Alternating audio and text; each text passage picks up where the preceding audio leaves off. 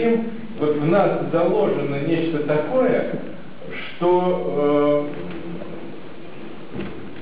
э, предполагает такую ситуацию. Вот э, на наше сообщество, на население проецируется какая-то информация. То есть, ну, грубо говоря, начальство нам говорит, вот, делать то-то. Но в силу каких-то наших внутренних убеждений, даже неясных для нас подчас вот этих убеждений, вот мы так не делаем. Вот в начале 90-х годов был такой брошен в э, русское пространство лозунг «обогащение». Вот. И это привело к каким-то странным деформациям в жизни, с которой, конечно, вы все наблюдаете. Странным деформациям.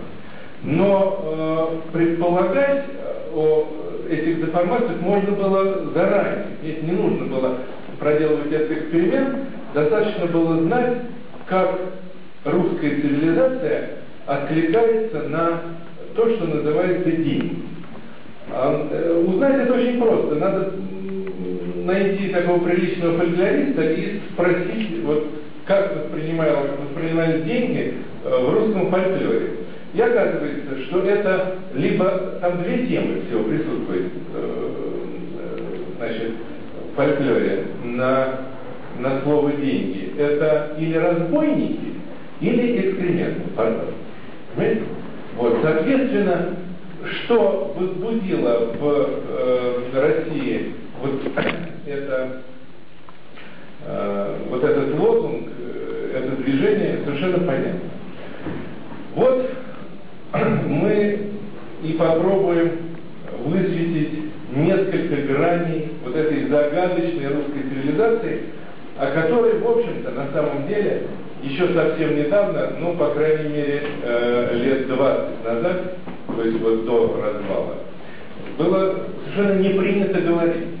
Потому что вот такой цивилизационный подход к прошлому, к истории, он полностью опровергает э, подход такой марксистский, связанный с классовой борьбой и, и так далее, и так далее. Э, отличие как раз в том, что исторический материализм, он не предполагает вот этих различий одной цивилизации от другой, одних людей, одних сообществ от других не предполагает. Все проходят одни и те же формации. Вот кто бы это ни был, э, китайцы, французы, немцы, у всех история примерно одна и та же. И вся эта история э, состоит из сплошных ужасов, которые называются классовой борьбой. То есть понятно, что есть люди состоятельные, вот они эксплуататоры, а есть люди несостоятельные, и вот их угнетают. И вот они друг с другом так вот борются, и, и весь, все прошлое состоит из такого кошмара. Но сразу, конечно, возникает вопрос, а как в этом кошмаре люди создавали какие-то невероятно замечательные произведения искусства, там, архитектуры, литературы, как это вообще? Как, как, как это было можно? Значит, ну как, в общем, несмотря на этот кошмар, все-таки было в жизни что-то еще другое. Так вот, я не хочу сказать, что этого кошмара не было. Он всегда, вообще, земная жизнь это э, не рай. Да? Множество всяких проблем. И тем не менее. И тем не менее. Вот, если говорить о самой важной грани русской цивилизации, то, наверное, нужно вспомнить такое сочинение XIII века, которое называется «Слово о погибели земли русской». Это 13 век. Оно было написано сразу после разгрома Руси татар в ходе татаро-монгольского нашествия. Вот. И чтобы не писал такой замечательный историк, как Лев Гумилев, вот это не был никакой на мой взгляд, и не только на мой, э, военный союз, какое-то э, взаимопроникновение э, и диалог и культур, там, культуры степи, там, и русской, это, мне кажется, все, все такая фантазия историческая. А был разгром, вот разрушенные города, там горы трупов, разрушенные храмы. И вот э, современник, и мы не знаем, его имени пишет о том, что, вот, что произошло. То есть, что самое ценное в жизни исчезло. И вот это самое ценное называется русская земля. Я все по памяти сочинения это цитировать не буду, но оно начинается со слов. «О светло-светлая и красно украшенная земля русская, многими красотами удивлена есть». То есть, понимаете, человек ни разу не упомянул о утраченном там экономическом потенциале, э, каких-то финансовых э, значит, потерях и всем прочем, понимаете, он первое, о чем он говорит, это о красоте Земли. И дальше он э, перечисляет все то, что входит в это понятие. Э, это не только, ну, да, прежде всего он называет там озера, реки, дальше идут, э, значит, села, там, дубравы, города и люди.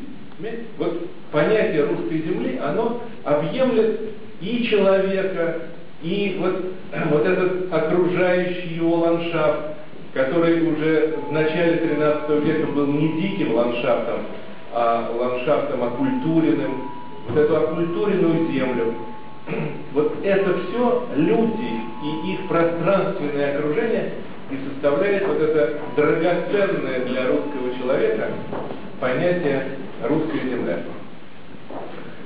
При этом э, первый раз оно появляется у нашего первого летописца, Нестора, который в начале XII века он написал первое сочинение историческое. И оно обычно называют его «Повесть временных лет». Вот. Оно было написано в Киеве. Нестор это монах, Киево-Печерского монастыря. Вот. И за несколько лет до смерти он закончил это первое сочинение историческое. И совершенно удивительное, вот никогда э, после таких сочинений э, Русь и Россия не знала. Оно называется, полное название, «Повесть временных лет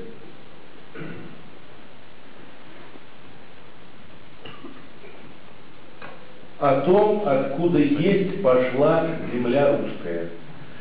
То есть опять мы видим, что это не история государства, не история а, там, рода племени, да, это история русской земли.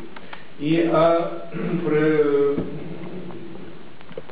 возникновении самого понятия русское тоже ученые спорят до сих пор. Откуда оно произошло? Потому что ни одного этноса с таким наименованием на тогдашней восточноевропейской равнине не было. А э, в этом пространстве жили разные этносы. И были разные города. И там и разные политики. Но вот во главу угла все-таки первый летописец поставил русскую землю. И этим самым он всех объединил потому что никто не мог сказать, что вот эта э, жизнь, которая возникла на восточноевропейской равнине, вот мы в этой жизни играем главную роль. Вот наш род там, или там наш князь, или наш город. Никто об этом не мог сказать. И это создало совершенно замечательный вообще вектор развития русской цивилизации. В этой цивилизации вот такое родовое начало или национальное начало, оно приглушено. Поэтому, ну, например, Россия оказалась совершенно невосприимчива в XIX веке к идее национального государства, которое возникло там, в Германии, распространилось по всему миру, национальное государство.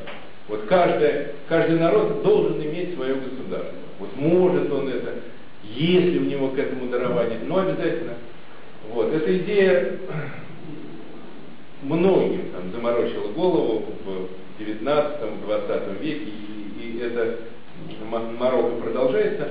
Вот. На этом фундаменте да, вот возник э, немецкий фашизм, вот эта мистика крови возникла невероятная. Так вот, э, Россия оказалась к этому, и русский человек необычайно невосприимчив. Поэтому все разговоры о русском фашизме, это такие, знаете, вот, э, ну, информационные поводы, что ли. За этим на самом деле ничего не стоит. Потому что наш, наша цивилизация, несмотря на то, что там какие-то группировки, кто-то кого-то там побил и так далее, но вот такого явления, да, которое было в Германии в середине 20 века, в России просто быть не может.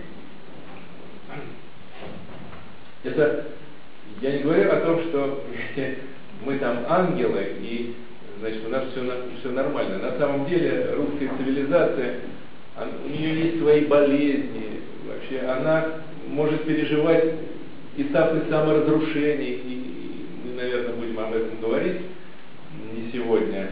Вот. Но тем не менее, вот у нее свои болезни и э, свои, свой механизм саморазрушения, вот свое.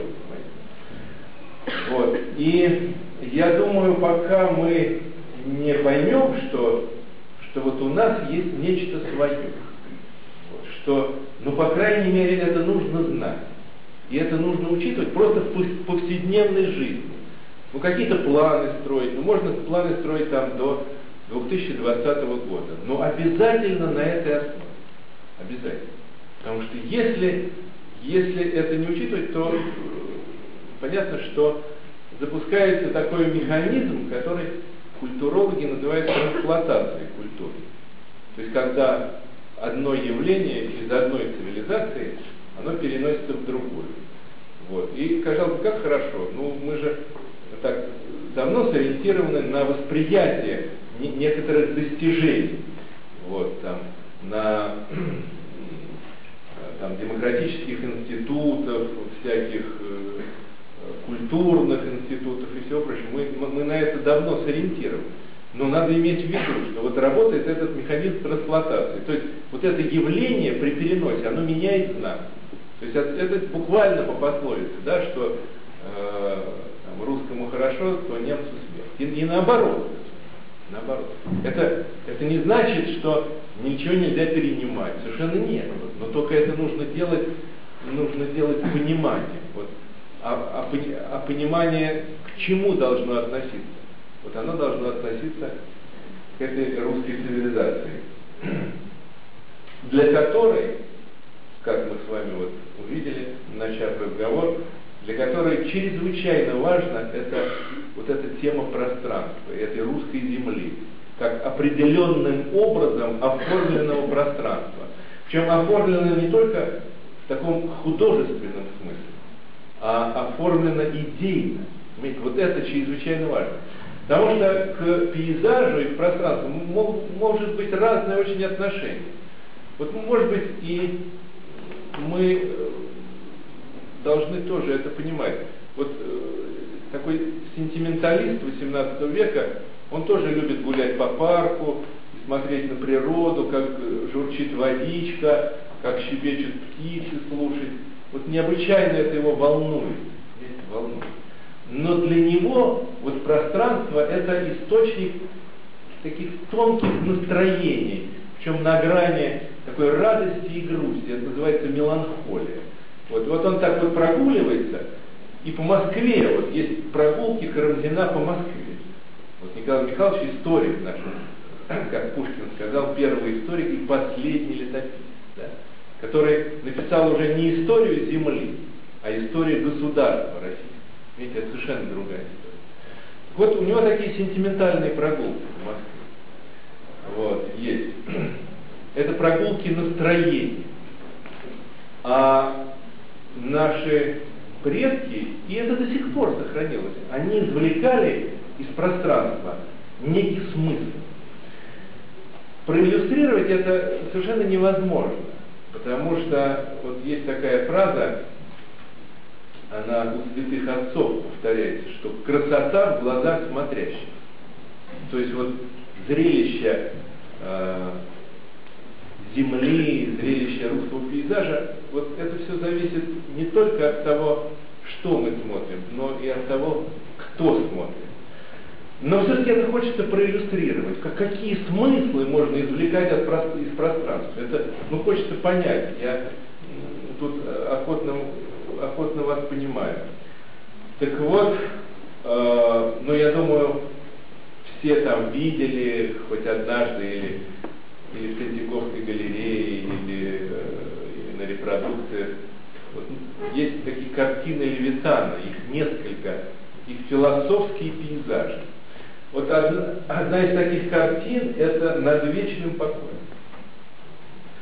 Вот если такой задать вопрос, не праздный совершенно, не праздный, чего хочет Россия? Вот, ну как, ну мы же так планируем э, ну, свою жизнь, там, государственную и так далее. Ну надо все-таки понять, а, а чего хочет эта страна? Ну вот, вот там есть на это ответ. На самом деле она хочет тишины и покоя. Вот двух вещей. Чрезвычайно трудно достижимы. И вот эти важные смыслы, да, они выражены у Левитана на картине, где нет ни одного человека. Там изображено только пространство. Но, естественно, пространство определенным образом оформлено. Потому что мне вот довелось быть на том месте, ну откуда написана эта картина, то есть э, оно известно, да, это озеро Удомля э, в, значит, Тверской губернии, вот, есть такое озеро, и оно изображено на картине, и там и островочек есть на этом острове, все. Но сколь там не ходить по берегу, с фотоаппаратом, там, с камерой, все равно такого зрелища не увидишь, потому что оно определенным образом трансформировано, э, трансформировано человеком, который непостижимым совершенно образом открыл язык русского пейзажа. Вот он его открыл. Как, почему, почему именно он, совершенно непонятно. И тем не менее, вот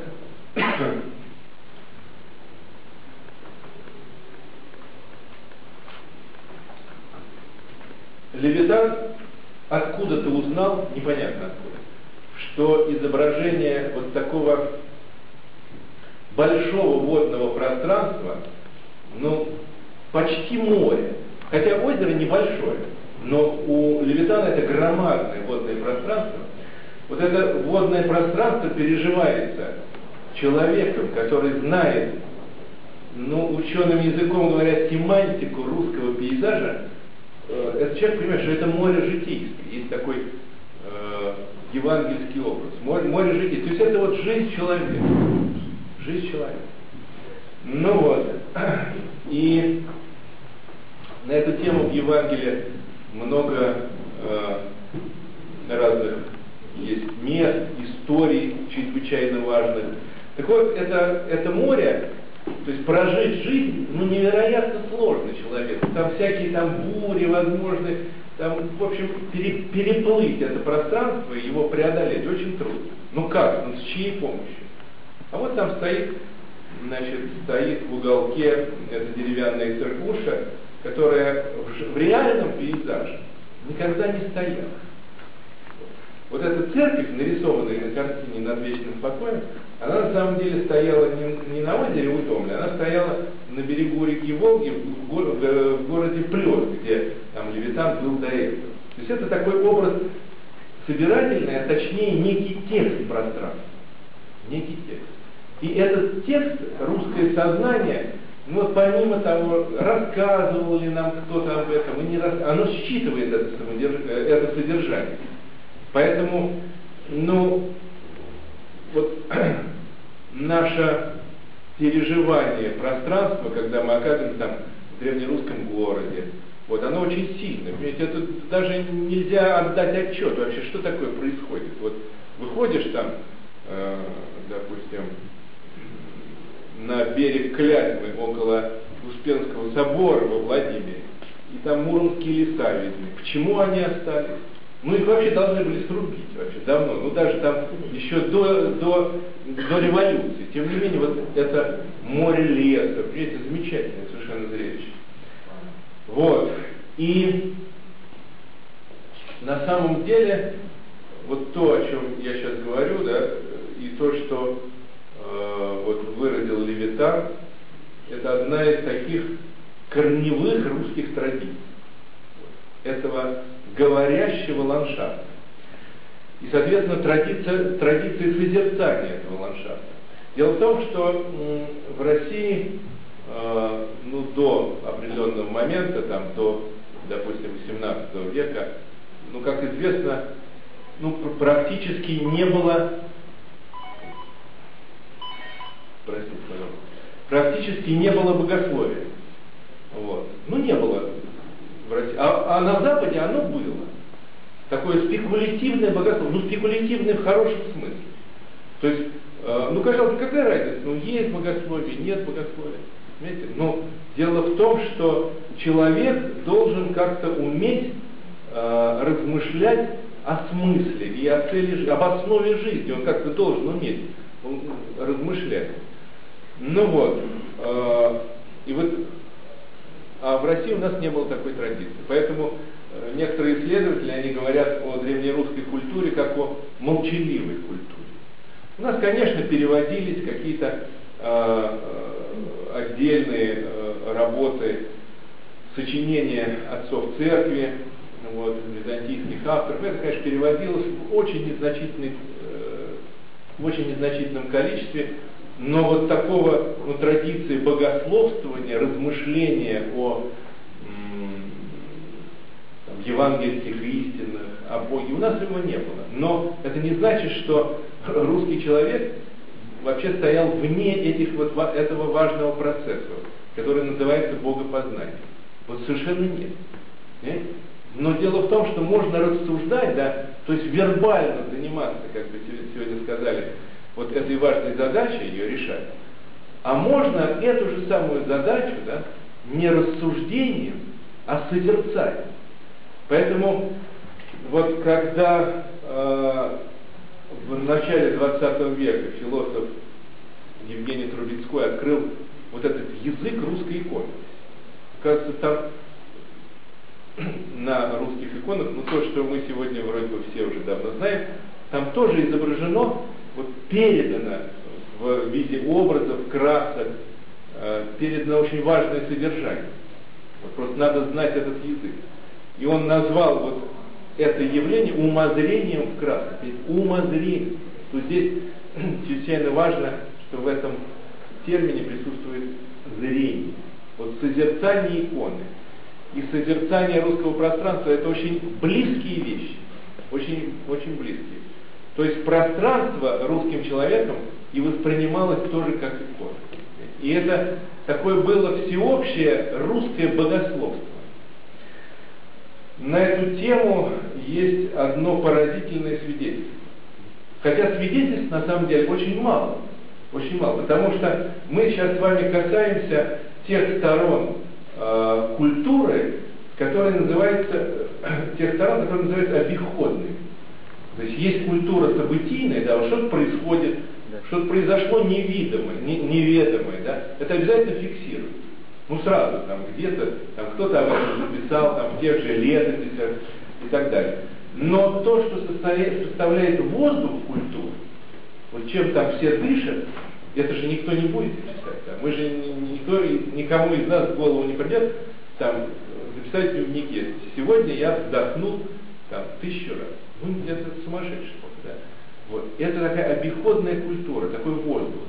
И вот извлечь эту культуру и как-то ее изучить чрезвычайно сложно. Очень сложно.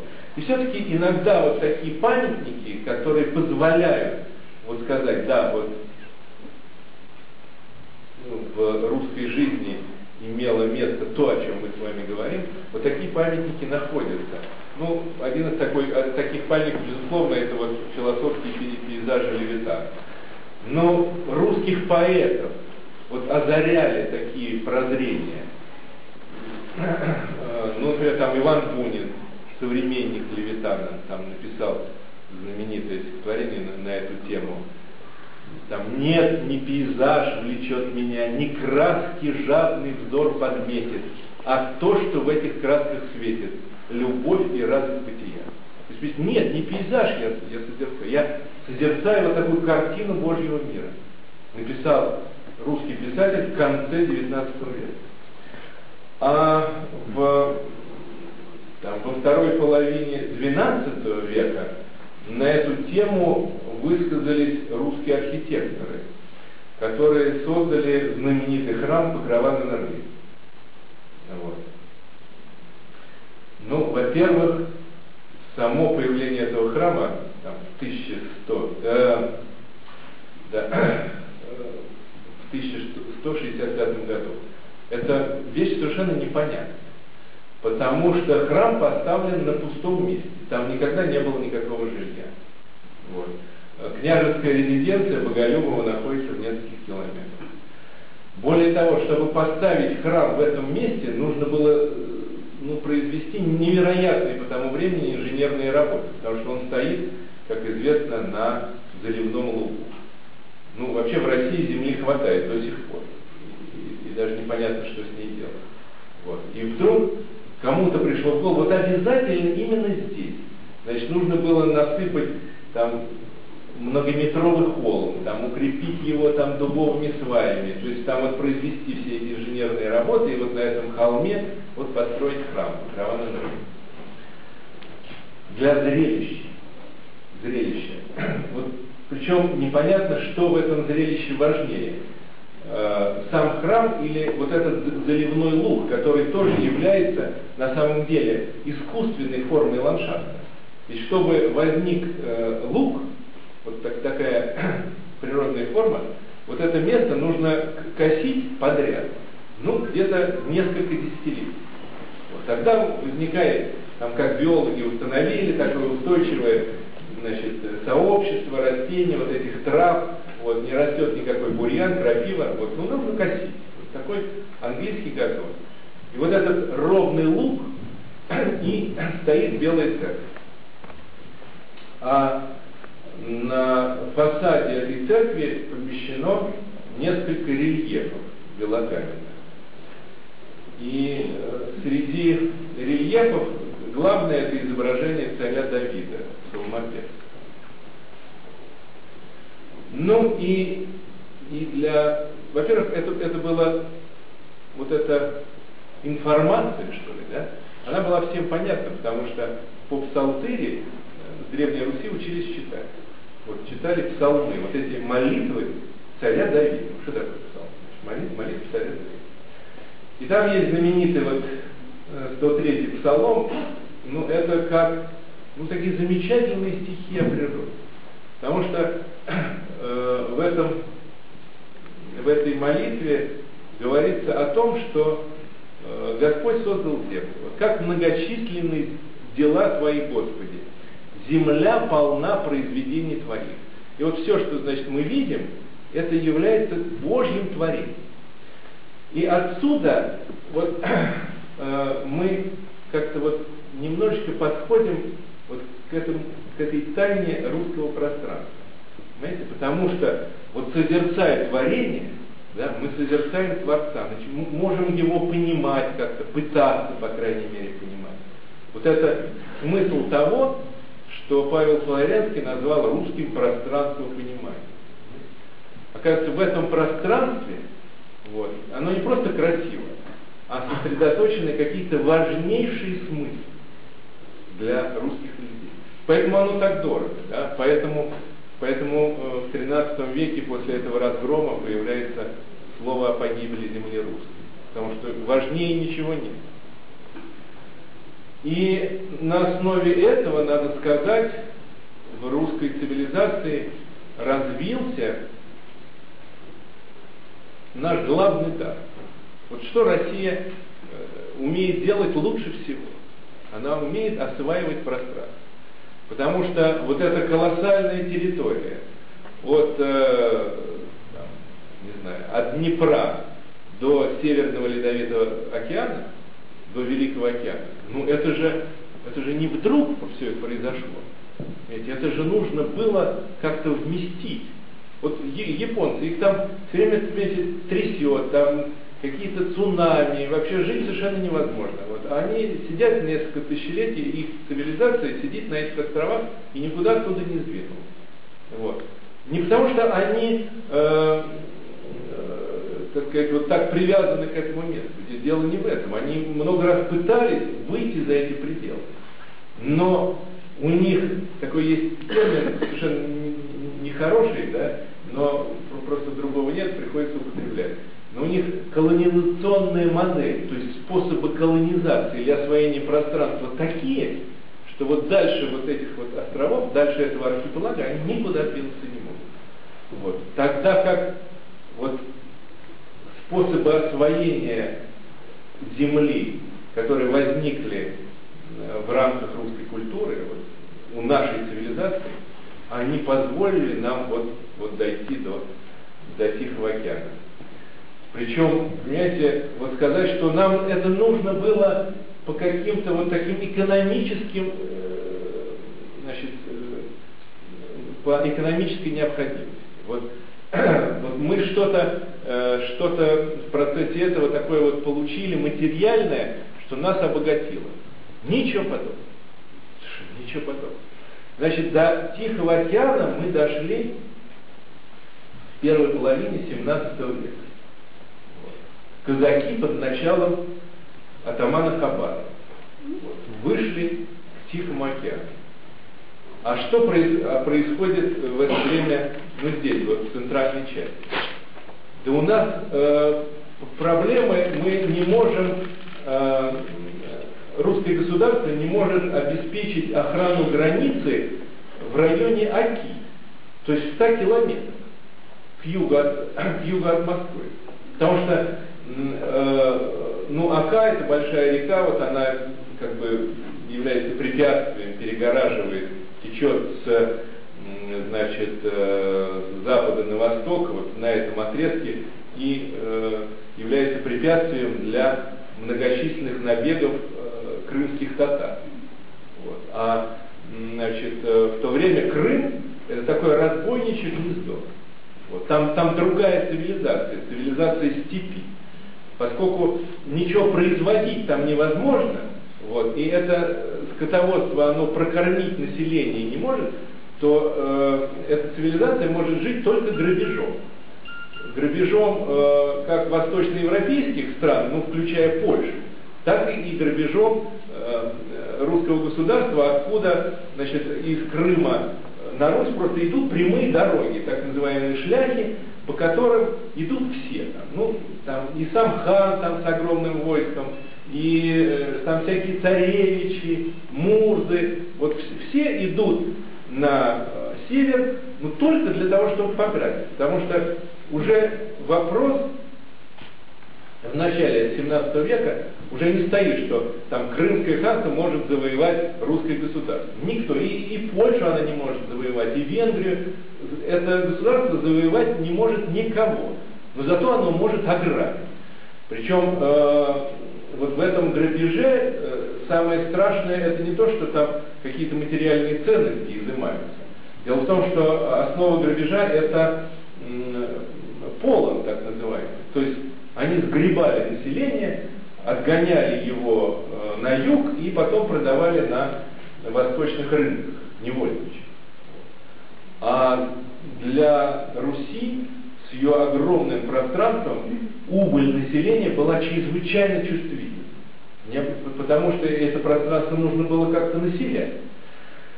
Так что вот у нас в 100 километрах проблема. То есть проблема столкновения русской цивилизации с цивилизацией степи. Ну совсем рядом, понимаете? И тем не менее казаки под началом Хабарова по Амуру выходят к Тихому океану. Вот зачем они это делают, совершенно непонятно. Совершенно непонятно. Ну вот, теперь надо вот вспомнить о том, как русская цивилизация как русское государство, решило эту проблему вот, столкновения со степью. Вот это столкновение э, военными средствами было решить невозможно. Потому что, как вы понимаете, первая половина 17 века это время после Великой Смуты. Вот это такая форма болезни русской цивилизации. Вот смут, она начинает разваливаться. Вот мы вот, наметили несколько тем для наших разговоров. И вот одна из таких тем это, э, это гражданская война, э, вот, которую, на мой взгляд, мы просто мало себе представляем, что это такое. В России гражданская война. Вот такая гражданская война была на рубеже 16-17 веков, вот, так называемая Большая Смута. Вот. И Деникин, когда он писал свои мемуары о гражданской войне, он написал очерки «Русский смут». Так вот, это, конечно, страшное ослабление государства, прежде всего. И вообще, и, и все земли, такое разорение земли. Вот всех там культурных связей, все это рушится. То есть после этого, конечно, вот, противостоять этой степной цивилизации было необычайно трудно. Вот, а эта степная цивилизация, конечно, воспользовалась этой ситуацией, потому что грабеж э, крымцев в ходе русской смуты ну, сопоставим с э, грабежом поля. И вот что делать вот в этой ситуации? Как, как поступить? Да?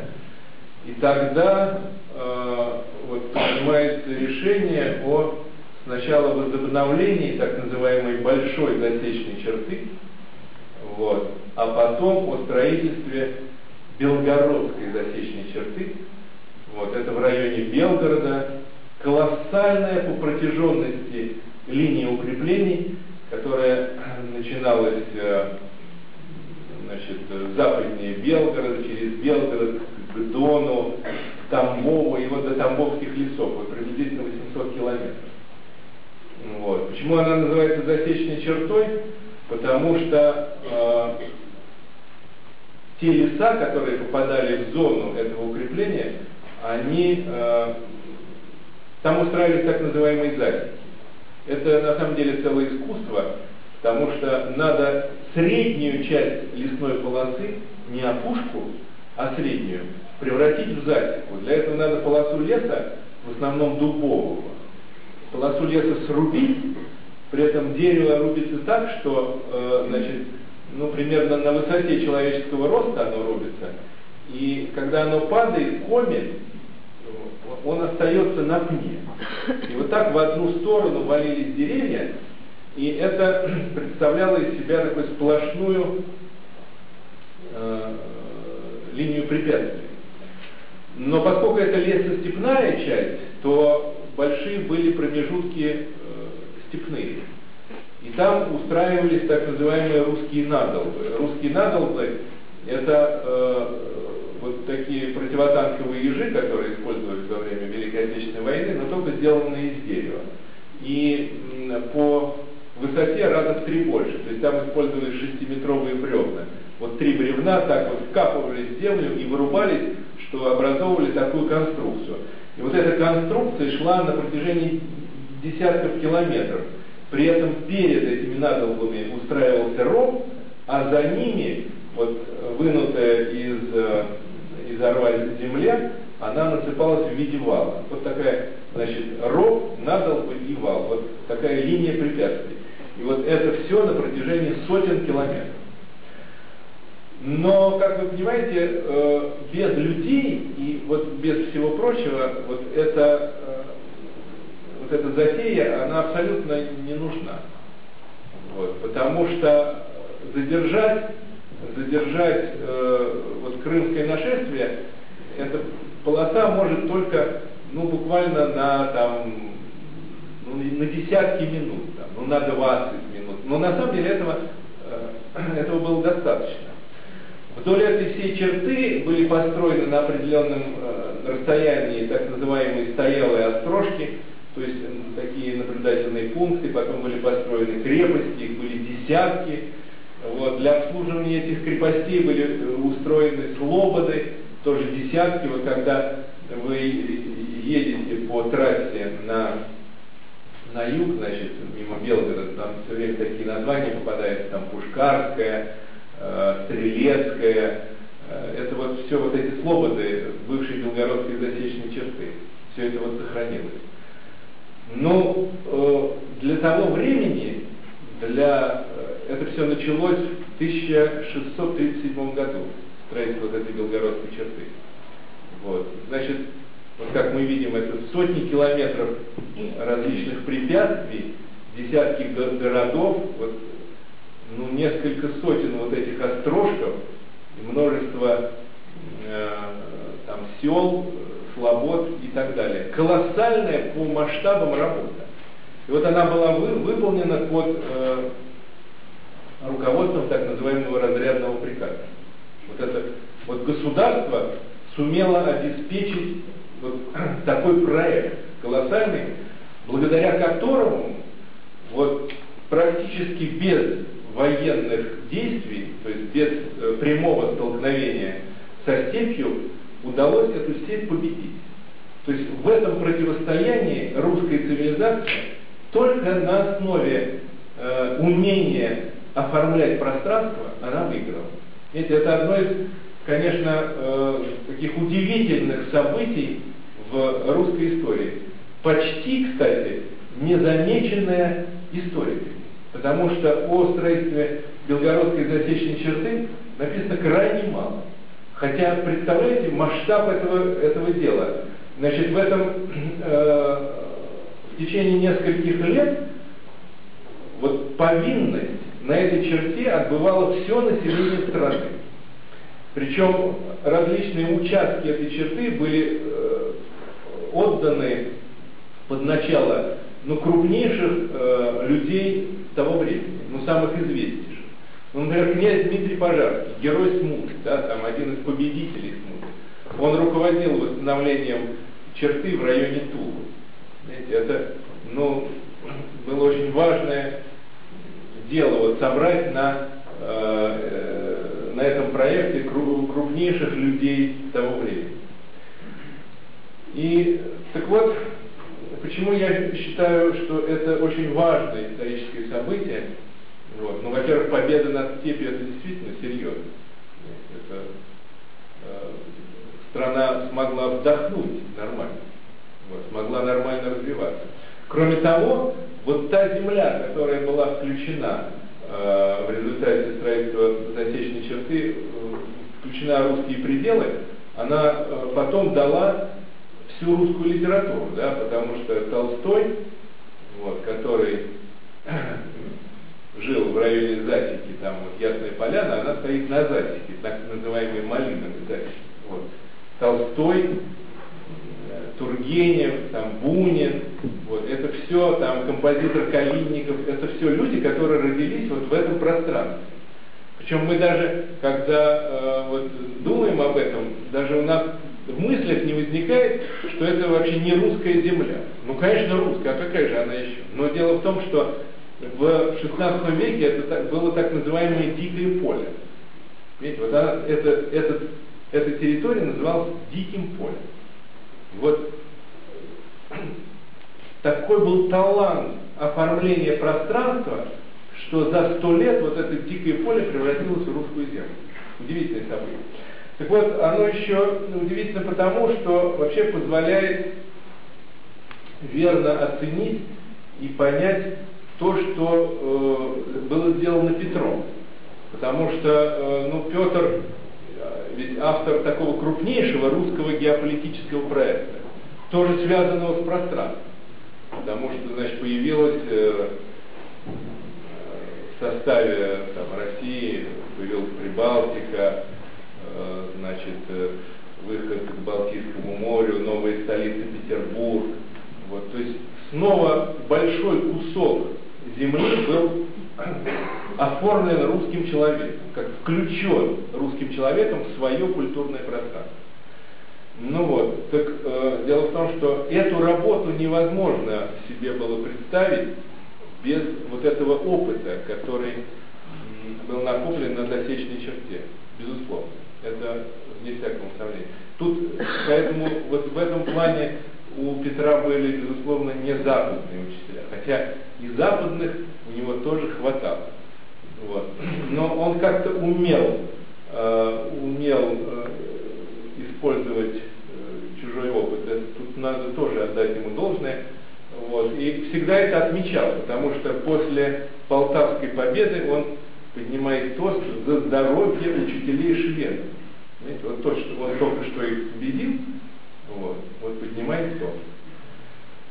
Да, но тем не менее, вот э, Петр прекрасно тоже понимает, и в этом смысле он человек традиционный, несмотря на все свое западничество, он прекрасно понимает, что вот это новое пространство, оно не начинается с э, военных действий, его включения, его подчинения. Не начинается военных действий, оно начинается новых, с новых идей, с новых смыслов. Поэтому э, вот э, вы сопоставьте две даты. В 1703 году закладывается на вот месте, которое потом стало известно как Петербург, закладывается летний сад, а это тоже собрание таких смыслов новой эпохи. А только через несколько лет произойдет победа на Полтавском поле. Ведь вот последовательность здесь очень важна, что сначала смыслы, а потом военная победа. Это чрезвычайно важно. Ну вот, и в связи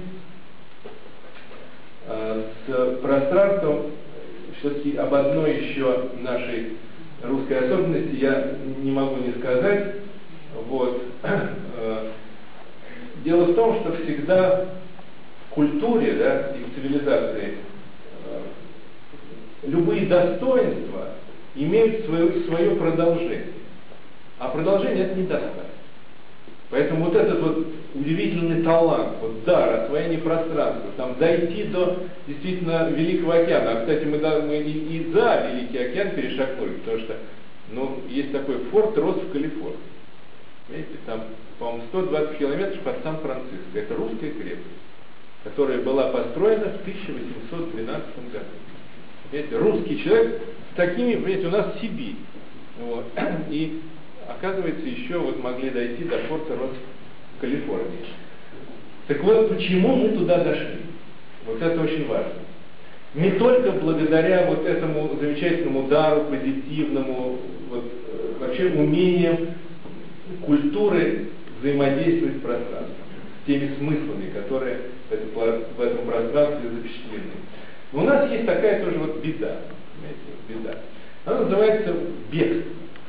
Или такой русский утопист.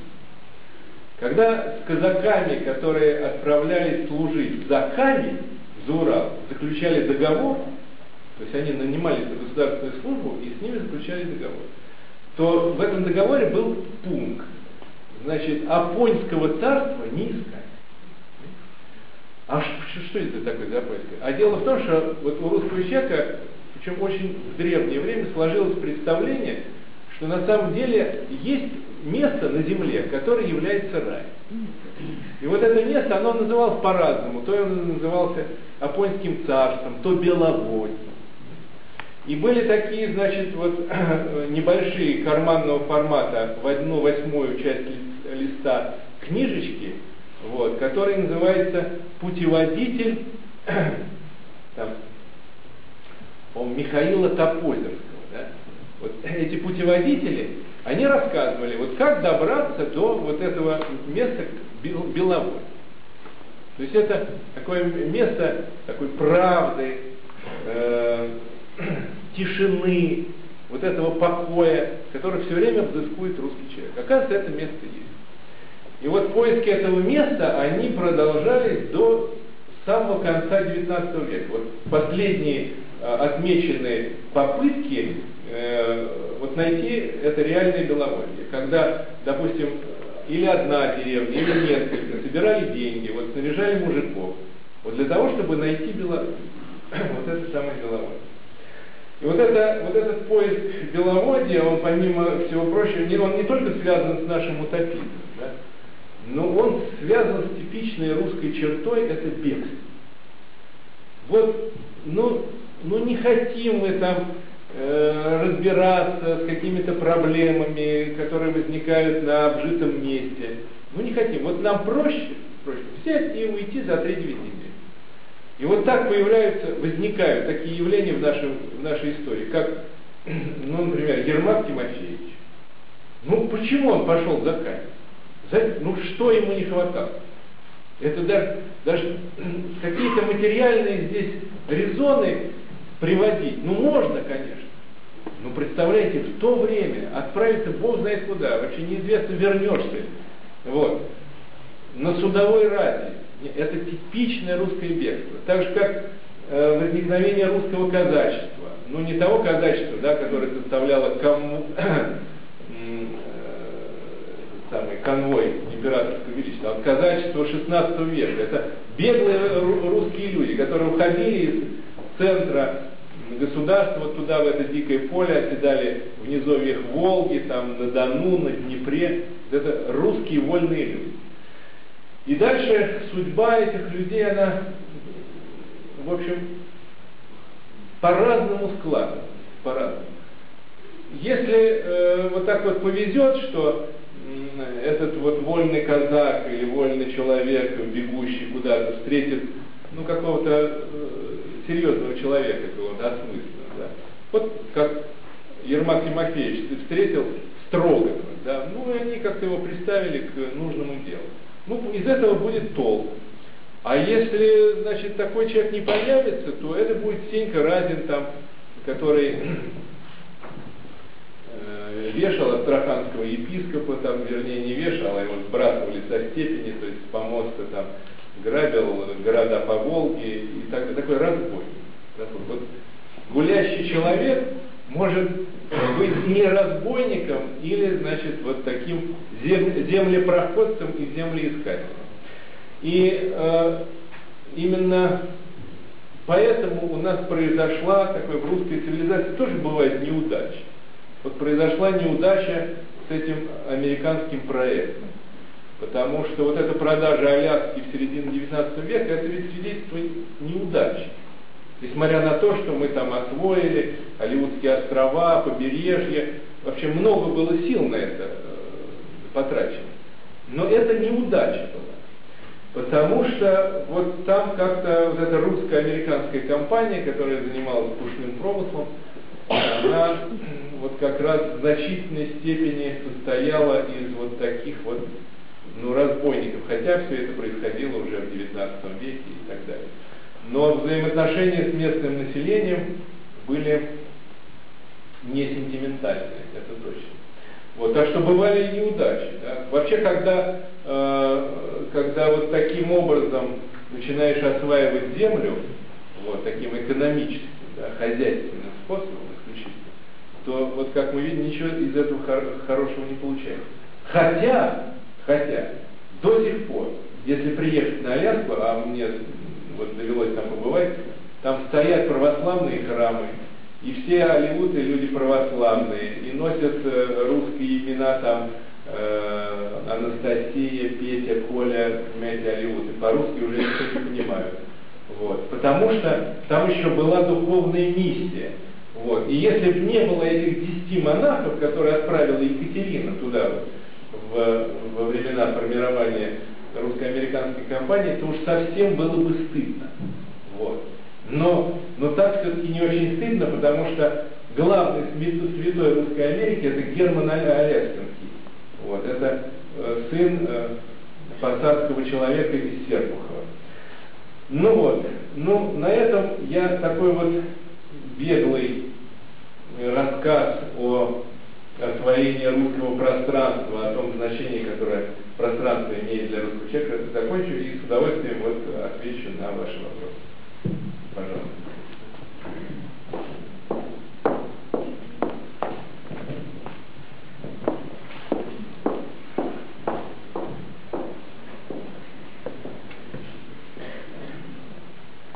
Да, спасибо большое. Вот тут такой вопрос. Ну, ну, до следующей нашей встречи мы на него не ответим. Вот. Какой вы видите будущее России? Вот. Значит, э, я только могу сказать несколько слов в связи с э, вот тем, о чем мы сегодня говорим. Значит, э, главный исторический вызов, собственно, будущее связано с тем, как вы понимаете, сумеем ли мы ответить на тот исторический вызов, который перед нами сегодня стоит. Вот и все. Вот. Пророк, конечно, знает, сумеем мы или нет. Но поскольку я не пророк, то могу только размышлять на эту тему. Сумеем, какой главный вызов? А главный вызов очень простой, он напрямую связан с этим пространством. У нас колоссальное пространство. Это первое. Второе. Мы не знаем, что с ним делать. Вот. И, а, значит, поскольку сейчас в мире дефицит всего, да, дефицит всего, то э, люди более оборотистые, они уже, что называется, вот имеют соответствующие виды. И когда, э, э, вот, допустим, бывший госсекретарь Олбрайт, да, там заявляет на каких-то конференциях, э, в общем, э, таких, значит, политиков, экспертов, э, значит, заявляет о том, что Сибирь, поскольку это не населенная территория, она должна как кладовая ресурсов принадлежать всему мировому сообществу. Вот. Это известное заявление. Вот вообще популярная мысль, да, вот э, в сегодняшнем э, сегодняшней Америке. Вот. Значит, вот американцы, ну, рядом Китай, с Китаем тоже понятно, да, и, и вот есть исламский мир, значит, ну, природа не терпит пустоты, и человеческая природа тоже. Вот утрата дара освоения пространства, а мы, конечно, утратили этот дар. Ну, э, понимаете, мы превратили некое такое ну, культурное, мистическое, духовное действие в политиканство. Понимаете, потому что вот то, как там делилась, как делилась русская земля в начале 90-х годов, это просто, понимаете, люди, которые действительно ну, не ведают, что творят. Они не понимают, что они делают. Понимаете? Ну, какое отношение имеет, допустим, э, ну, так называемое Новороссия, это район э, Днепропетровска, бывшего Екатеринослава, там район Одессы, Николаева, какое отношение вообще имеет к Украине? Это результат э, так называемого э, греческого проекта Екатерины II. Это одно, один из таких геополитических прорывов русской цивилизации. Как так можно было там, значит, тысячи людей на это значит, положили жизнь, это кусок русской истории. Как? При, при чем здесь? Ну, была Украина в составе Польши и занимала территорию от Чернигова до Винницы. Понимаете, это примерно четвертая часть современной Украины. Все. Вот. А, ну, даже если это выключить из русской земли, остальное это русская земля. Понимаете? Мы потеряли это понятие. Ведь этим понятием сегодня, центральным для нашей цивилизации, никто не пользуется. Значит, поскольку я не пророк, вот вопрос о будущем, он остается открытым.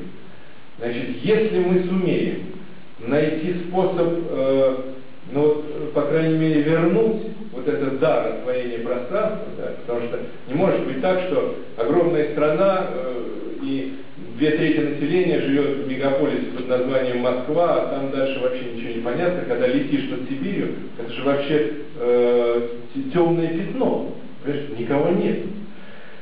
Вот. Просто это, это главный исторический вызов, понимаете, и вот на него нужно, нужно суметь ответить.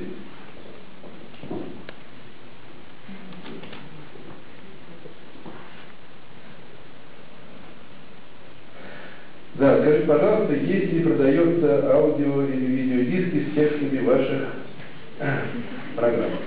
Спасибо. Да. Да, извините, да, а, значит, о том, что приходится как-то к другому масштабу переходить. Спасибо за вопрос.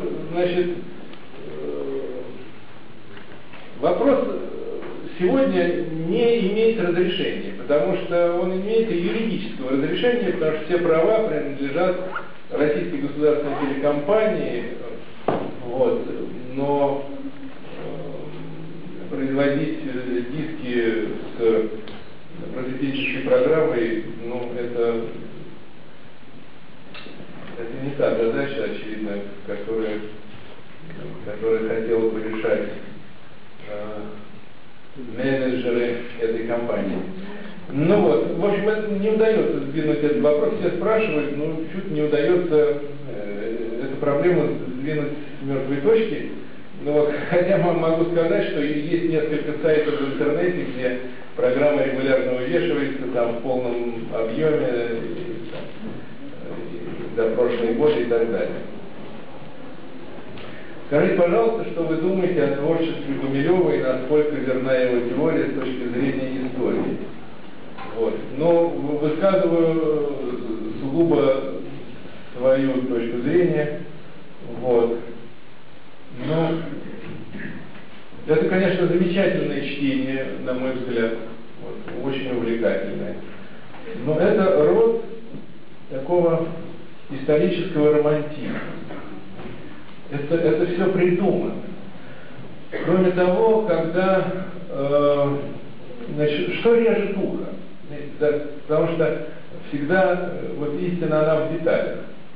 Вот когда преподобный Сергий, человек, который изменил судьбу русской цивилизации, вообще, вот этот человек, такой национальный ну, герой, я уж не говорю, что самый популярный русский когда этот человек оказывается пассионарием, то я тут, в общем, испытываю недоумение, потому что что значит пассионарий? Значит, значит, никакого его подвига в этом нет. Да? А пассионарий, как он появляется? Это в неосфере возникает избыточная энергия, и вот она как-то, значит, попадает на на этнос, и в этом этносе, вот благодаря этой энергии, вот возникают такие люди.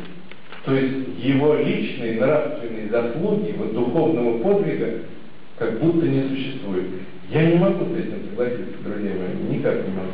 Извините.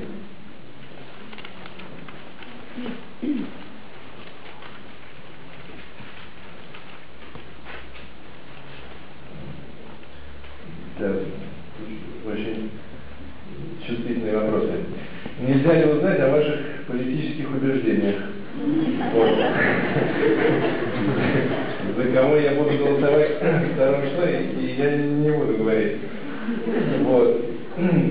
Да, верующий ли вы человек? Ну, ну, тот, кто один раз смотрел программу, ну, наверное, ответит на этот вопрос. Вот. Как вы относитесь к религии? А, как вы относитесь к религии? Да, это, знаете, это вопрос, который, он не сегодня возник. Он возник э, в самом начале 20 века. Вот религиозный вопрос. Это, знаете, после такого э, помрачения русского человека народничеством, э, марксизмом, и все религиозные философы русские, они начинали с марксизма, надо помнить. Вот. И, значит, вот по, после всяких помрачений, так называемым позитивизмом, вот, вот разные были теории, вот, а русский человек, он же ко всему относится религиозно. Это тоже одна из граней русской цивилизации. Мы не относимся вот к научной теории так, как не относятся на, на Западе, понимаете? Вот. Как к одной из научных версий. Мы либо в это верим, и мы в это не верим. Понимаете, в этом и природа русского марксизма и большевизма. Так вот, после всех этих вот метаний русский человек уже, что называется, под занавес в начале 20 века задал себе, ну, то есть вот как-то занялся вопросом о религии. Вот именно так это стояло. Вопрос, потому что в России возникли в Москве и Петербурге так называемые религиозно-философские общества. Вот. Ну, конечно, это в качестве такого пробуждения и опометования это очень важно на самом деле. Но это, когда так ставится вопрос отношение, отношение к религии, это говорит о существовании в культуре такого микроба, который называется модернизм. Вот есть такой микроб. А мы живем уже, когда не то, что там один микроб там бродит, а уже вообще просто эпидемия, которая называется постмодернизм. Вообще уже ничего не понятно. В чем тут дело? Почему вот откуда здесь это не А дело в том, что когда религия отделена от веры, а это дело в том, что совершенно не разные вещи. То есть это, прошу прощения, это не одно и то же. Разные религия и вера. И поэтому, в общем, несчастье многих людей в начале 20 века было то, что они, они занимались религией, они, вот они рассуждали, философствовали, там писали там философия свободы, там смысл творчества, вот, и, и были неверующими людьми. Понимаете, это такое несчастье на самом деле. Спасибо. Да, пожалуйста.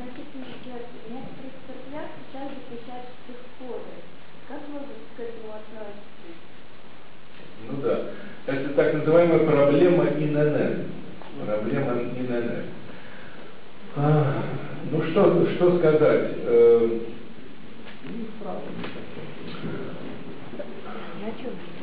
Значит, э, это тоже вот одна из, э, между прочим, это болезни русской цивилизации, точнее соблазн русской цивилизации взять и отцерковить всю жизнь. И главное, отцерковить культуру. Это то, на чем погорел патриарх Никон. Понимаете? То есть всю жизнь от начала до конца подчинить церковным правилам. Вот всю. Этого невозможно сделать. Не потому что там я противник православной веры или нет. Это в принципе невозможно. Для культуры это бедствие. Но такие соблазны время от времени посещают людей в России. Вот. Причем, ну, то, что они посещали в средние века, еще можно понять. Но то, что они посещают сегодня, да, вот когда, э, ну, в общем, мы живем в эпоху секулярной культуры, да, уже все потеряло смысл совершенно, вот, и, и говорить, что вот кусочек этой секулярной культуры, вот это ИНН, это нечто сатанинское. Ну, это, конечно, как является церковным соблазном, вот, который не в первый раз э, как-то мучает э, верующих людей в России. Вот что я скажу на эту тему.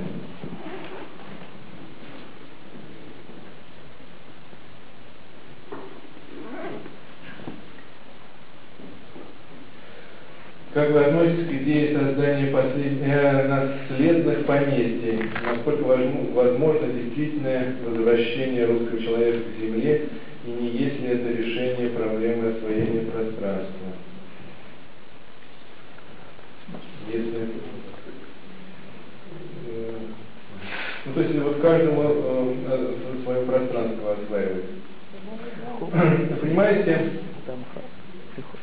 дело в том, что наследственные это будут имения или там благо наследные, благоприобретенные.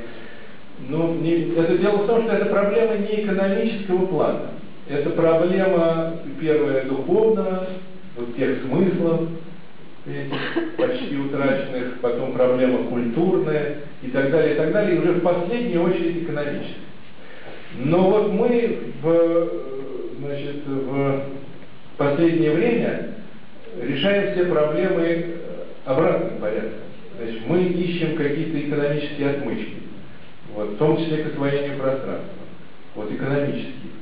Вот, ничего не получается. Никого, обмануть никого нельзя. Себя невозможно обмануть. Поэтому могут ли быть там наследные поместья? Да может быть все, что угодно. Понимаете? Той пустыне, в которой сегодня превратилась русская земля, понимаете, а мне доводилось вот ездить не по федеральным трассам, хотя и они представляют зрелище тяжелое, потому что если проехаться по федеральной трассе, допустим, Москва-Петербург, да, то там просто брошенные деревни, вот одна за другой.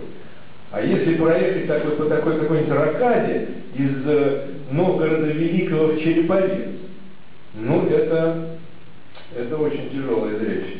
Поэтому что там, наслед, наследные поместья, там, не наследные, ну что угодно, понимаете? Ну что это что-то надо делать. Пустое пространство в России, это вообще нонсенс совершенно. Это просто бессмысленно.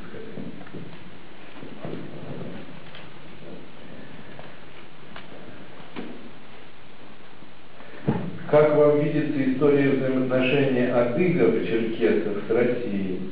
Геноцид черкесов, ну понятно, да. Да. Ну, это, ну, это очень такой, значит, это, есть вопросы, вопросы, эти, которые сложны не по своему смыслу, а по своей тональности. Понимаете, это нужно как-то очень спокойно на эту тему говорить, вот, чтобы никто тебя не разорвал в следующую минуту. Вот, потому что, что значит вот проблема адыгов? Вы представляете, это, это конец Кавказской войны. Россия 60 лет воевала с чеченцами и с вот э, теми горцами, которые жили на территории Дагестана. 60 лет. Понимаете? Знаете, за что она воевала? Для того, чтобы спасти православную Грузию. У вас вопросов не возникает? Так, так вот, значит, при Александре II уже все, уже невозможно было вести, вести эту войну. Невозможно. В России нужно было проводить реформы, закачивать туда миллионы рублей больше было невозможно. И тогда Александр II предложил, значит, всем так, вот черкесам, то есть западный, э, западному Кавказу, предложил, либо вы переселяетесь на равнину, значит, за Тельц, вот, либо вы уезжаете э, в Османскую империю. Вот все, больше войну э, Россия вести не может. Понимаете? Ну не можем уже больше воевать. И так вот возник этот э, э, черкесский вопрос. Ну, естественно, как только было заявлено об этом, тут же из почему-то из Польши эти из Польши. Там, значит, э, туда стали проникать группы бывших польских офицеров, которым Россия там досадила, ну, как, как нельзя, я не знаю, много. И они стали провоцировать этих черкесов несчастных, вести войну до победного конца и обещать помощь западных союзников. Понимаете? Что из этого получилось, это вообще невозможно себе представить, потому что у адыков не было медицины а в распоряжении русской армии была горная артиллерия. Представляете, что там творилось? Вот. Но это очень-очень тяжелый вопрос. Дело в том, что вообще история освоения пространства, у него, у этой истории есть такой раздел, раздел, который называется геополитика. Вот. И не нужно к этому разделу, он, он входит туда по праву, этот раздел, это часть жизни. Но не стоит к этому разделу подходить с, таким вот, ну, с такими сентиментальными мерками. Вообще всякое государство, всякая, всякая власть – это насилие. Вот. И при этом, при этом утверждении не надо падать в обморок. Это так и есть. Если этого нет, начинается еще большее насилие. Понимаете? Я, может быть, приведу вам ну, крайне грубый пример. Крайне грубый. Вот когда Горбачев в свое время приехал в Китай, то китайские студенты вышли на площадь Тяньаньмынь и стали требовать вот свободы, вот всех этих свобод, которые, значит, появились в Советском Союзе. Вот. И э, китайское руководство поступило э, таким образом очень трудным, страшным образом. Они просто выкатили тяжелые пулеметы и вот несколько сот человек расстреляли. Вот. Дальше мы можем сравнивать то, что произошло в России, и то, что произошло в Китае. Значит, мы за последние 15 лет потеряли, ну, ну где-то по разным подсчетам около 20 миллионов человек вот, которые, которые погибли от того, что называется безвредие. Ну не может русский человек это переносить. Понимаете? Вот. А на площади Тяньаньмынь погибло несколько сот человек. Вот это, это политика. Страшная вещь вообще. Страшная вещь. Так вот, у России, я возвращаюсь к кадыкам, да, это, конечно, трагедия, безусловно. Вот. Но у Российской империи в начале 60-х годов XIX века, после поражения в Восточной войне, то есть после падения Севастополя, другого выхода просто не было. Просто нет другого выхода. Вот. Но размер этой трагедии в несколько раз увеличила вот э, такая политика западных держав. Вот это тоже известно. Есть воспоминания вот этих офицеров, которые приезжали э, в Черкесов. Вообще чтение не для слабоенных. Да, пожалуйста. Я один из последних представителей черкесов Северного Кавказа. Да. Черкесы воевали сто лет. И от, только от одной Кабарды численность какой была 300 тысяч, осталось к 30, 30 году 19 века 30 тысяч. От всего трех миллионов черкесов на исторической родине осталось 100 тысяч. Вне исторической родины, то Черноморья, сейчас находится 97% моего народа. На, на территории всей планеты, в основном Ближнего Востока и Турции. Это не геноцид, по-вашему? Извините за резкость вопроса, если вы сочли это резким вопросом.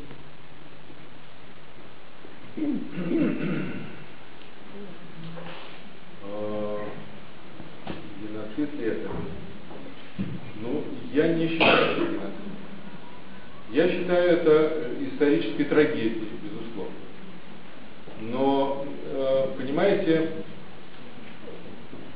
ну, во-первых, э, так, вообще я этим вопросом владею абсолютно полностью. Абсолютно полностью. Вот. Из-за чего вообще начался сырбор? Вы представляете, да? Он начался из так называемой набеговой системы, которая существовала у черкесов, как у, всех, у всех гор. Подождите минуту. Вот это был вопрос. Праве на набеги, значит, в предгорный район. Вот с этим, собственно, вот условия прекратить набеги и э, значит, э, э, выставила русская команда. Вот. Это первое, что я хочу сказать. Второе, я хочу сказать, что э, мне известна, допустим, история, история императорского конвоя в начале 20 века. Императорский конвой в начале 20 века, как вы знаете, он состоял из горцев. Значит, эти э, части формировались в Дербенте. Дербенте. Раз в пять лет в Дербенте объявлялся конкурс на замещение вакантных должностей в конвое Императорского Величества. Так вот, после 60-летней Кавказской войны, вот, ну, Столетняя война началась в Кабарде. Ну, это все равно большие цифры, правильно? Вот эта война. Так вот, я просто послушайте, вот после всего этого там, это что называется, как считать. Вообще надо считать это с э, того, как был подписан Георгиевский трактат с Грузией. Вот тогда России было крайне необходимо иметь коммуникации с Грузией через Кавказский хребет. Вот. И тогда началась война. Ну, получается 60 лет. Так вот, значит, э, я вернусь к истории этого конвоя. Э, в этот конвой был конкурс. Доходил он до 8 человек на место. То есть служить в конвое российского императора для горца, да, вот, который, вот, как вы говорите, сто лет или 60 воевал, вот, вот для него это было делом чести. Понимаете? Вот просто, когда мы обсуждаем такие вопросы, их нужно как можно шире обсуждать, хотя они очень тяжелые, они очень тяжелые, понимаете? Вот. Но вообще русская литература на эту тему, вот Лермонтов, да, «Казбек и Терек», вот стихотворение на эту тему написано. Вот лучше, чем Лермонтов, я просто вряд ли скажу. Да, извините, пожалуйста. Так, скажите, пожалуйста, какая была последняя книга, которую вы прочли?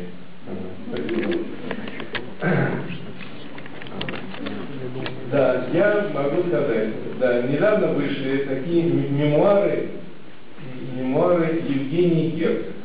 Вот, поскольку вот я сейчас заканчиваю работу над циклом о Серебряном веке, ну вот, как они только вышли, я их стал читать. Э, очень интересные мемуары. Вот. И э, там такая ситуация для нас поучительная.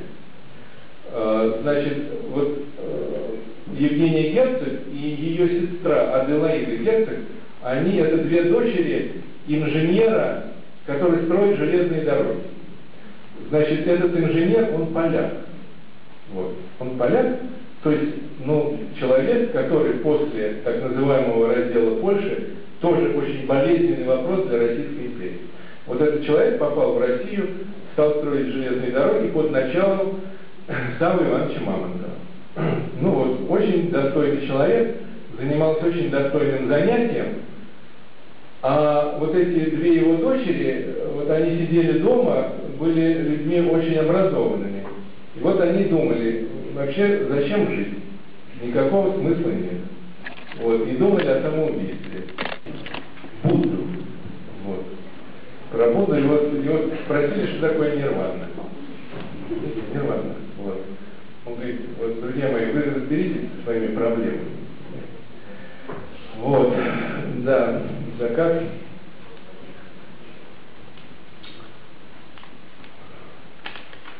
Давайте, это очень большой вопрос, и мы его будем касаться, вот если доживем до разговора о русских реформах, потому что часть этих реформ делалась на западный манер, да, и там просто этот вопрос вот будет органичен.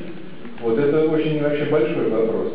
Ведь сказать, э, что Запад загнивает, да, или вспомнить старика Шпенсера, вот, но это все равно, что открыть партсобрание. Как вы относитесь, как вы относитесь к казахам? Вот. Понимаете? Ну как, хорошо отношусь. Дело в том, что это опять, э, вообще все явления, они не существуют в таком вот абстрактном, что ли, виде. Вот казахи, да, нам сразу говорить, а что за казахи -то? Дело в том, что это или, э, значит, вот те самые ребята, которые плавали э, со Стенькой Разиной, да, там и забор бросали, кого не попали. Вот. Либо казачество – это такой род вооруженного гражданского населения, который охраняет там южные рубежи государства, как это было э, уже в XIX веке, в начале XX, понимаете? Вот. А другое дело, э, казаки, которые, по сути дела, пустили э, на Дон большевиков, хотя у них было оружие, они были людьми военными, вот, и атаман Каледин э, кончает жизнь самоубийством, а эта самая белая армия уходит в ледяной поход, потому что все казачество э, просто открыло все двери в Донскую область, вот, и, и при этом гуляет. Понимаете? Ну, правда, дальше начнется то, что описано в «Тихом доме».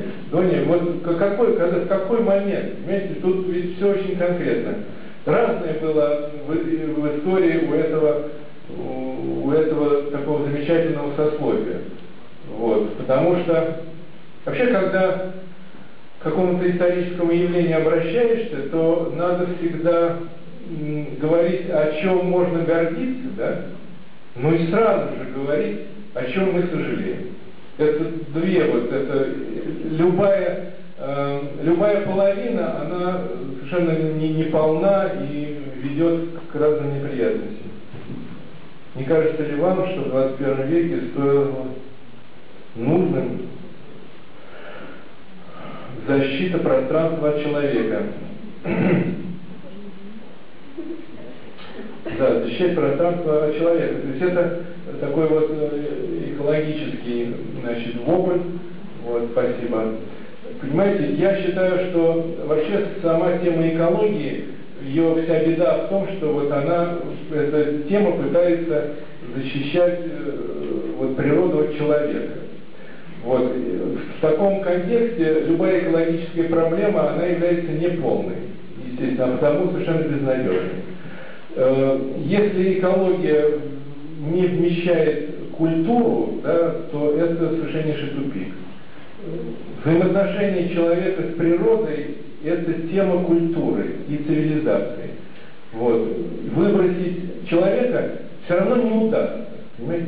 Ну, это можно так вот гипотетически сделать в каком-то заповеднике только.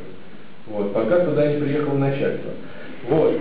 И, и все. Так что вы понимаете, это просто вот это экологический подход, он у нас, ну то есть не у нас, он не у нас, он в мире неверно поставлен. Но об этом вообще Сергеевич Лихачев писал, о экологии культуры.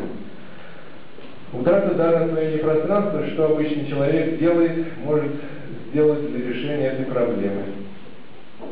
Спасибо. Да, что может сделать один человек? Ну как, тут только можно сказать, Тол Толстой говорил, там, делай, что должно, и будет, что будет. Вот. Дело в том, что, понимаете, вы э, связаны и связали свою жизнь с такой профессией, э, ну, которая на тему пространства, просто это ее хлеб, это просто это то, с чем вы, как вы работаете профессионально. Естественно, понимаете? Вот. Можно говорить о чем угодно, вот сегодня. Там всякие такие патриотические произносить речи, вот. но напротив храма Василия Блаженного построен чудовищный банк и, значит, идиотский э, отель Балчик. Все. Понимаете? Пространство, оно же говорящее. Ну как, на фоне, напротив храма э, Василия Блаженного. А это вообще образ э, такого горнего Иерусалима, если говорить о смысле. Вот. Там всегда в Замоскворечье была очень низкая застройка. Даже вот в эти буржуазные времена, понимаете, все на продажу, все стоит дорого, но в Замоскворечье все в основном было низкое. Низкое все было. Но есть все-таки какие-то очень важные вещи. Мы ведь говорим о, ну, ну, прям там, я не знаю, какие слова произносить, там, сердце государства. Вот. Конечно, вот те архитекторы, которые сочинили эту грематью, вот, это просто, да, можно только вздохнуть. Как вы считаете, какая социально-культурная программа должна осуществиться, чтобы вернуть сознание нашему народу? Да. Ну, тут очень, можно очень коротко ответить. Но надо все время помнить, что мы родились не вчера. Понимаете, что нам тысячи лет. Вот что бы ты ни говорил, да, и что бы ты ни делал, вот, и что бы там какие бы не заворачивал национальные программы, но вот все время помнить, что тысячу лет, понимаете? Вот что я не первый. Вот что вот и все, и все будет нормально. Но вот это очень трудно.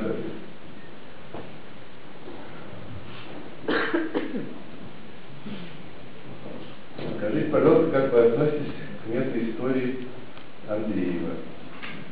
Да. Ну, ну еще есть Фоменко. Вот. Вот. Понимаете, мы же, я сегодня обмолвился, мы живем в эпоху э, постмо, постмодерн, понимаете? Вот. Ну, там массовой культуры.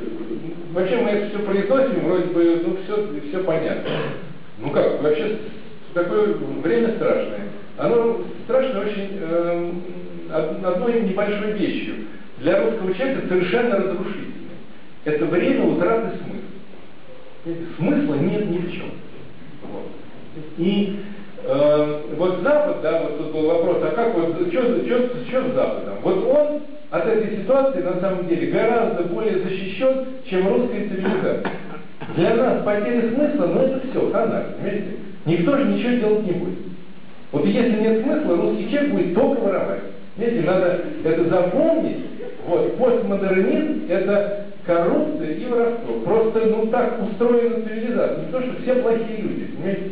Ну, не все плохие. Вот монастыри, слава Богу, действуют, и все нормально. В России все нормально. Вот. Но основное жизненное поле будет занято таким образом.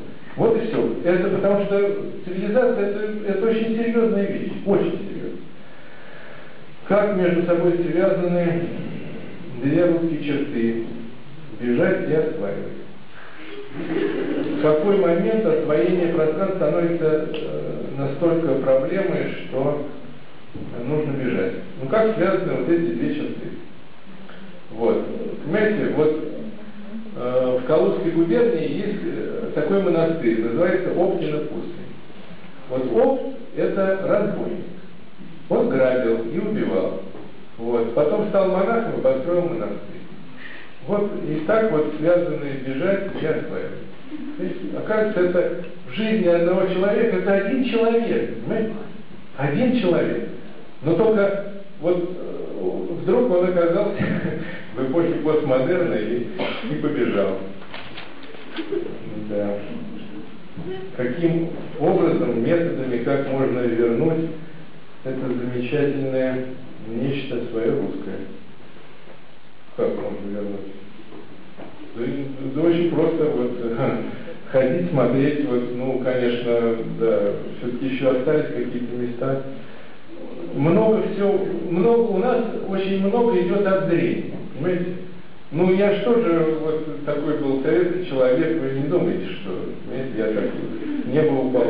Вот, советский человек, вот, поехал, поехал в Суздаль, вот, будучи студентом, по-моему, на третьем курсе, вот, знаете, как вы, поехал в Суздаль, вот. А тогда, значит, Супоров, я на этом закончу, просто, конечно, очень долго, извините, но не могу не рассказать.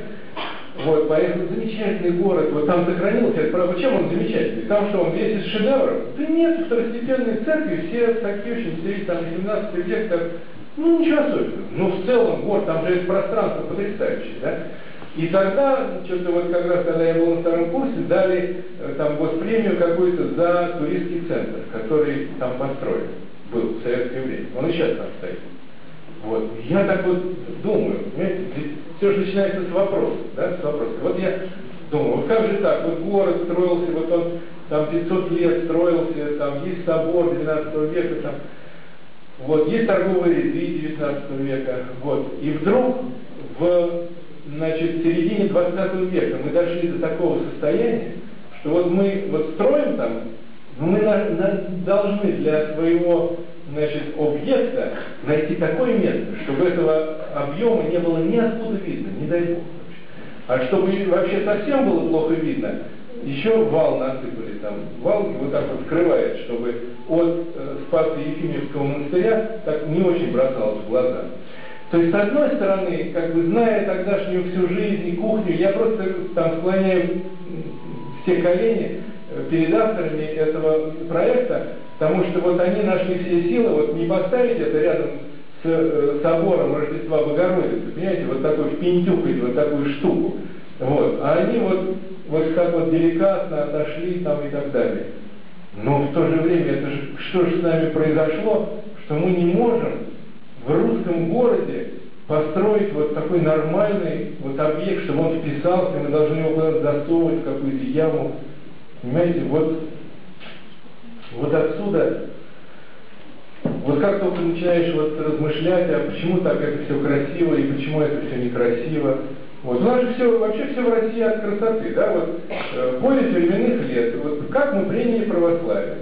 Ведь вот приехали мужики, значит, в Святую Софию, Константинополь. И там очень красиво. Вот не знали, на небе мы или на земле. Видите, красиво.